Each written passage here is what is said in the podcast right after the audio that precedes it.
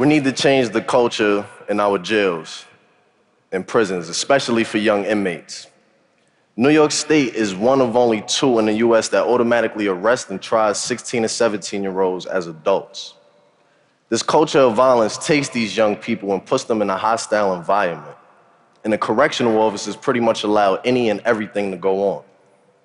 There's not really much for these young people to do to actually enhance their talents and actually rehabilitate them. Until we can raise the age of criminal responsibility to 18, we need to focus on changing the daily lives of these young people.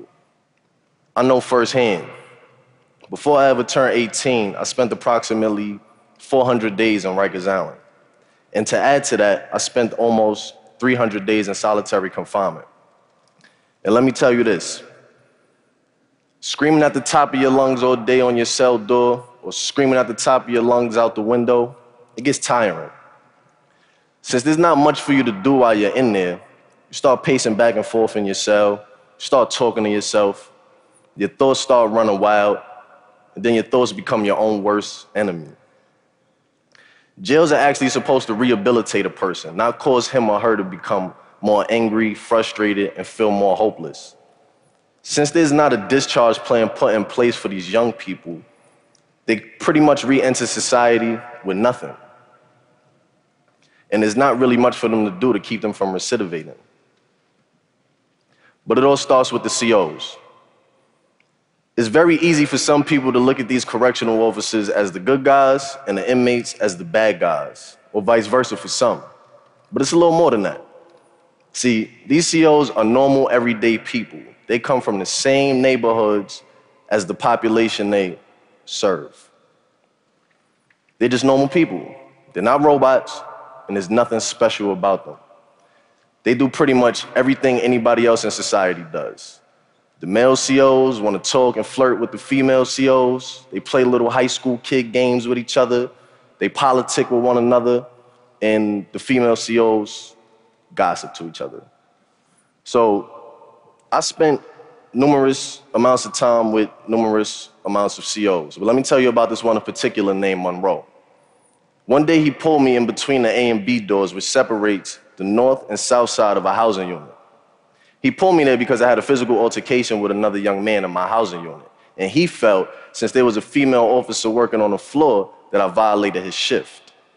So he punched me in my chest. He kind of knocked the wind out of me. I wasn't impulsive. I didn't react right away because I know this is their house. I have no wins. All he has to do is pull his pin and backup will come immediately. So I just gave him a look in his eyes. And I guess he saw the anger and frustration just burning. And he said to me, Your eyes is gonna get you in a lot of trouble because you're looking like you wanna fight. So he commenced to taking off his utility belt. He took off his shirt and his badge, and he said, We could fight.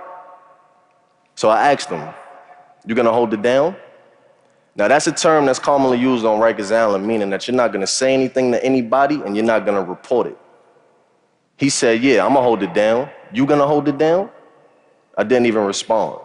I just punched him right in his face, and we began fighting right then and there. Towards the end of the fight, he slammed me up against the wall. So while we were tussled up, he said to me, You good? As if he got the best of me. But in my mind, I know I got the best of him. So I, re- I replied very cocky, Oh, I'm good. You good? He said, Yeah, I'm good. I'm good. We let go. He shook my hand, said he gave me my respect, gave me a cigarette, and sent me on my way. Believe it or not, you come across, you come across some COs on Rikers Island that'll fight you one on one. They feel that they understand how it is, and they feel that I'm gonna meet you where you're at. Since this is how you commonly handle your disputes, we can handle it in that manner. I'll walk away from it like a man, you walk away from it like a man, and that's it. Some COs feel that they're jailing with you. This is why they have that mentality and that attitude and they go by that concept. In some instances, we're in it together with the COs. However, institutions need to give these correctional officers proper trainings on how to properly deal with the adolescent population. And they also need to give them proper trainings on how to deal with the mental health population as well. These COs play a big factor in these young people's lives for X amount of time until a disposition is reached on their case.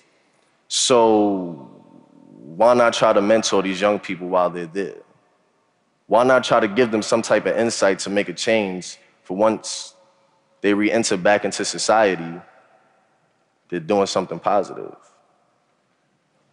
A second big thing to help our teens in jails is better programming. When I was on Rikers Island, a huge thing was solitary confinement. Solitary confinement was originally designed to break a person mentally, physically, and emotionally. That's what it was designed for. The US Attorney General recently released a report stating that they're going to ban solitary confinement in New York State for teens. One thing that kept me sane while I was in solitary confinement was reading. I tried to educate myself as much as possible. I read any and everything I could get my hands on. And aside from that, I wrote music and short stories. Some programs that I feel would benefit our young people are therapy program for the kids that like to draw and have that talent. And what about the young, what about the young individuals that's musically inclined? How about a music program for them that actually teaches them how to write and make music? Just a thought. When adolescents come to Rikers Island, C74 RNDC is the building that they're housed in. That's nicknamed Gladiator School.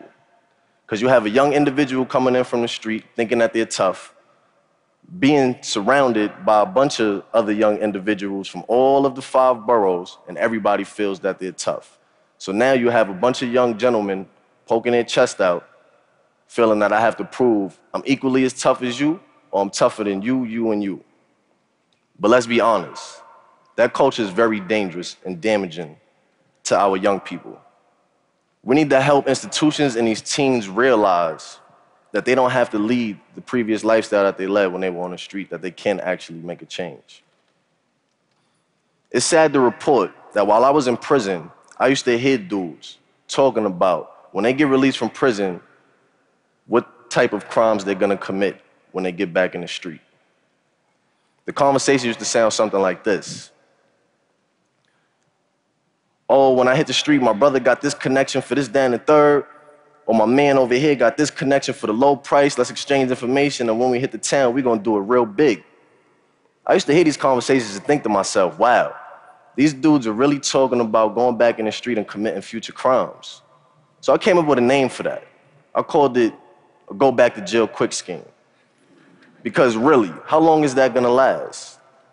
You get a retirement plan with that, nice little pension, 401k, 403b, you get health insurance, dental. but I will tell you this being in jail and being in prison, I came across some of the most intelligent, brilliant, and talented people that I would ever meet.